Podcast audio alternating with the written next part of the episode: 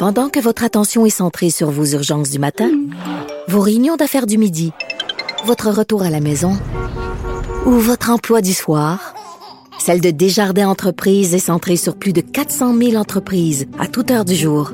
Grâce à notre connaissance des secteurs d'activité et à notre accompagnement spécialisé, nous aidons les entrepreneurs à relever chaque défi pour qu'ils puissent rester centrés sur ce qui compte, le développement de leur entreprise.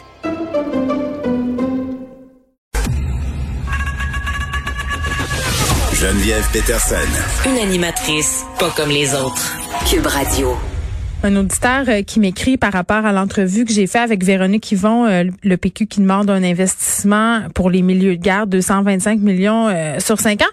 Puis c'est vrai qu'on n'en parle pas de cet aspect-là. Alain Veillette qui nous dit que ce serait bon d'encourager les compagnies à avoir un service de garde en milieu de travail. Là, on sait que c'est quand même bien présent chez certaines entreprises, mais c'est encore la minorité. Mais surtout, moi, ce qui m'intéressait, pardon, dans son commentaire, c'était cette idée selon laquelle, à un moment donné, il va falloir attirer des hommes. Euh, dans ces métiers-là, éducatrices euh, en service de garde, toutes les métiers, tous les métiers de soins finalement, euh, majoritairement occupés par des femmes, infirmières, profs, éducatrices en garderie, préposées aux bénéficiaires, en stimulant l'octroi de bourses peut-être pour des hommes aussi dans ce milieu-là, parce que c'est vrai et c'est plate à dire là, mais j'ai l'impression que si ces corps de métiers-là étaient occupés de façon équivalente par des hommes et des femmes, on aurait moins de discussions sur les enjeux salariaux. Hein? Combien euh, vous gagez. Voilà. Euh, on parle avec Jean-Louis Fortin, directeur du bureau d'enquête. Salut Jean-Louis. Bonjour Geneviève. Écoute, tu voulais qu'on revienne sur un gros dossier que vous avez fait euh, sur les plus grands pollueurs du Québec. c'est drôle parce que la semaine passée, on discutait à l'émission avec Karel Méran, qui est un spécialiste du recyclage. Ça n'a rien à voir avec les grands pollueurs, tu vas me dire, mais encore, je me disais, je sais pas comment on va faire pour réintéresser les gens à la question environnementale. On était dans une grande discussion avant la pandémie sur la crise climatique. Euh, puis j'ai l'impression qu'on a fait euh, des pas en arrière. Donc ce dossier-là, à mon sens, tombe à point. C'était le sujet avant la pandémie. Euh, puis, puis on s'en rappelle, il y avait un demi-million de personnes dans les rues de Montréal en ben septembre 2009 avec Greta Thunberg qui, qui c'était vraiment là. en fait, c'était vraiment pas une urgence mondiale aussi aussi importante que la pandémie. À l'époque, on se disait qu'il va falloir que les gouvernements s'entendent il va falloir que les gouvernements prennent des actions concrètes, sinon on se dirige droit dans le mur. Puis l'urgence, elle était là à l'époque. Et là, on dirait que depuis un an, donc un an et plus, maintenant, on a tout oublié. Euh, et donc, je pense que c'est un bon prétexte pour se réintéresser à ça. Je pense qu'il va falloir arrêter de parler de vaccination puis de 706 cas hier, encore une fois, à tous les jours pour encore un an. On aimerait ça changer de 10 comme on veut parce qu'on se rend compte, quand on s'intéresse aux chiffres, que non seulement ça ne s'est pas amélioré, mais j'aurais le goût de te dire, là, la CAQ, ça fait deux ans qu'ils sont au pouvoir.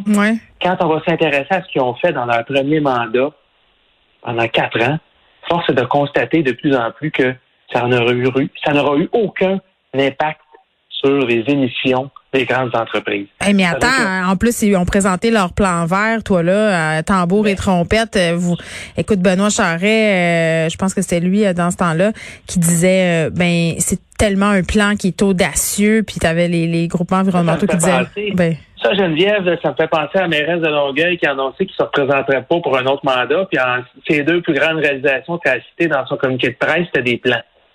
Oups. Je te demande pas de me citer tes plans, je te demande de me citer qu'est-ce que tu as réalisé, qu'est-ce que tu as fait. Parce que sinon, si chaque gouvernement, si chaque gouvernement qui se succède a laissé juste un beau document, une belle présentation PowerPoint, qu'est-ce qu'on pourrait faire en 2030? Pour, ça prend là, du concret à un moment donné aussi. Bon.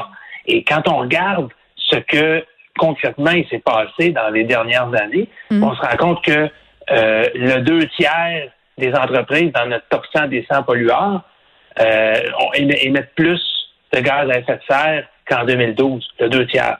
Alors, il, y a, de quoi être préoccupé. Et là, ben, on a tendu le micro à Benoît Charette pour lui demander quand est-ce qu'on va avoir une amélioration. Mm-hmm. Puis là, la, citation, c'est je vais espérer une certaine stabilisation de nos émissions d'ici 2024. Ah, mais c'est ça, mais ils sont bons là-dedans, les espoirs. Là. J'ai interpellé Isabelle Charret euh, sur la violence conjugale, puis elle, me elle se disait préoccupée. c'est parce qu'à un moment donné, Mais, parce que je doute pas de ses, bonnes intentions à Benoît Charette oui. la coalition Avenir Québec, là, mais c'est qu'à un moment donné, il faut être un peu plus euh, un peu plus coercitif avec les grandes entreprises. Puis le problème, et ça, mes collègues Annabelle Blais et Charles Le Cavalier l'ont très bien démontré en fin de semaine, c'est la, fameuse bourse du carbone dans laquelle on s'est embarqué comme société. Oui, la solution miracle. Oui, ben à la base, c'est une bonne idée. Hein. Mm-hmm. on, va faire, euh, on va créer un marché spéculatif pour que polluer ça coûte de plus en plus cher. Ça veut dire fixer un plafond sur le nombre de tonnes de gaz à effet de serre qu'on a le droit d'émettre. Si tu veux en émettre une tonne, il faut que tu l'achètes, ta tonne. Puis comme ben, il y a un nombre limité de tonnes à vendre, ben, il va y avoir des. Il va avoir un, jeu de concurrence, puis euh, moi j'offre plus pour euh, pouvoir émettre une tonne, etc. Donc, ultimement, ce qu'on espérait, c'est que les entreprises, plutôt que d'avoir acheté des tonnes de gaz à effet de serre toujours plus cher, ben, se mettent à arrêter de polluer. Ça, c'était en théorie.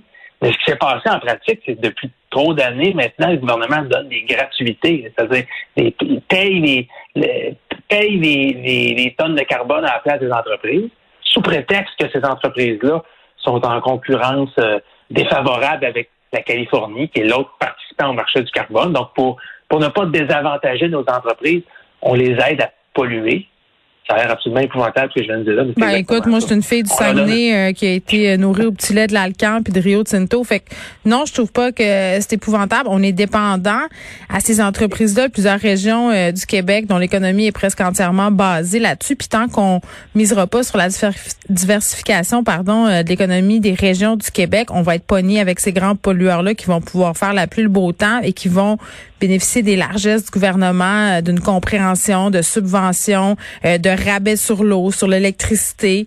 Euh, ça finira jamais. Il va falloir, il va falloir le mettre notre pied à terre, les prendre les décisions, mais c'est sûr que ça va faire mal parce que, tu sais, juste pour euh, par exemple, GNL au Saguenay, euh, c'est un projet quand même qui fait vraiment pas l'unanimité, puis ça à l'échelle planétaire. Puis la plupart des habitants de la région étaient pour GNL. Ben, ça, ça me fait bon. Tu parles de décision politique. Simon McKinnis, c'est un peu la même chose. Simon là, qui a été approuvé par le gouvernement Marois, et ensuite par le Parti libéral de Philippe Couillard, on comprend que la CAQ est un peu pris avec la patate chaude. Là. Ben oui. On nous a vendu ce projet-là aux Québécois sous une panoplie de fausses promesses en nous disant ah c'est pas vrai qu'on va atteindre ça le, le, 2, euh, mégatonnes de gaz à effet de serre par année ben on va finir par l'atteindre c'est pas vrai qu'on va être le plus gros pollueur du Québec l'entreprise va devenir le plus gros pollueur du Québec oh, on va utiliser de la biomasse. Mais j'ai hâte d'en voir la couleur de la biomasse, n'est pas encore utilisée. Donc, on nous a vendu ça aux Québécois pour à peu près 200 jobs en Gaspésie. Puis malheureusement, puis euh, il faut, il faut c'est important le développement économique, qu'on s'entende bien, pour que les mhm. gens travaillent partout au Québec. Mais en utilisant, bon, est-ce que c'était la meilleure, est-ce qu'avec le recul, c'était le meilleur projet, puis est-ce qu'on est-ce qu'on était parfaitement transparent au moment de vendre ça aux Québécois?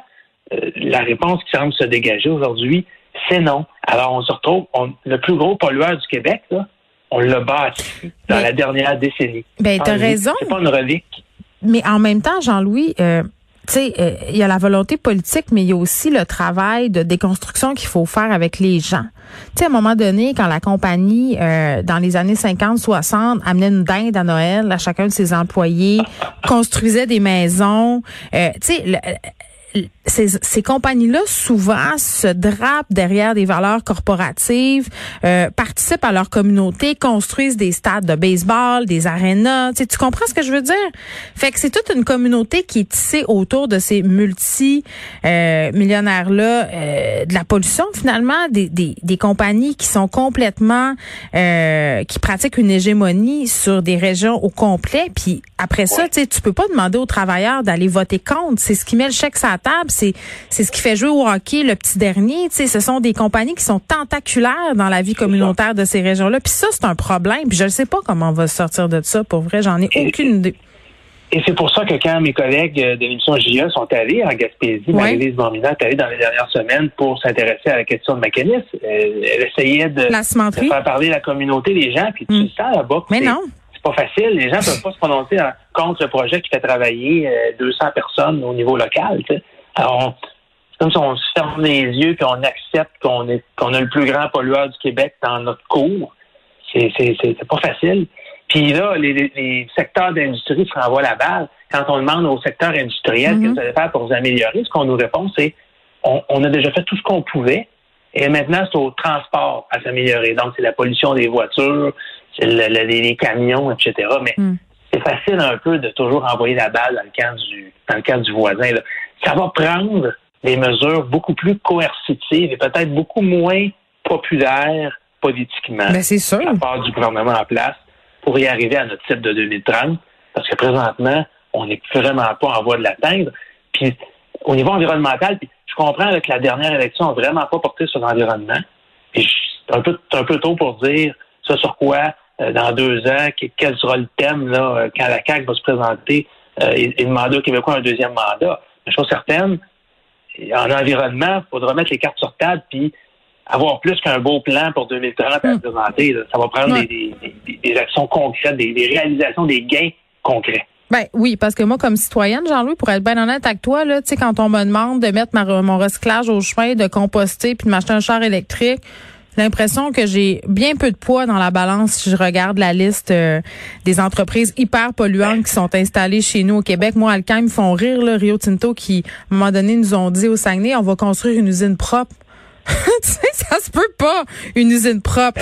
Mais bref, euh, va falloir se pencher euh, sur tout ça parce que l'urgence climatique, là, tous les experts euh, qui tiraient la sonnette d'alarme avant la pandémie la retirent à nouveau. Les, les problèmes climatiques se sont pas envolés. Au contraire, on a euh, les effets de tout ça à tous les jours ici au Québec. Puis on est un des, des continents les plus touchés par le réchauffement climatique. Fait qu'à un moment donné, il va falloir qu'on prenne des décisions qui font pas l'affaire du monde, mais qui vont faire l'affaire peut-être de nos enfants puis de nos petits-enfants.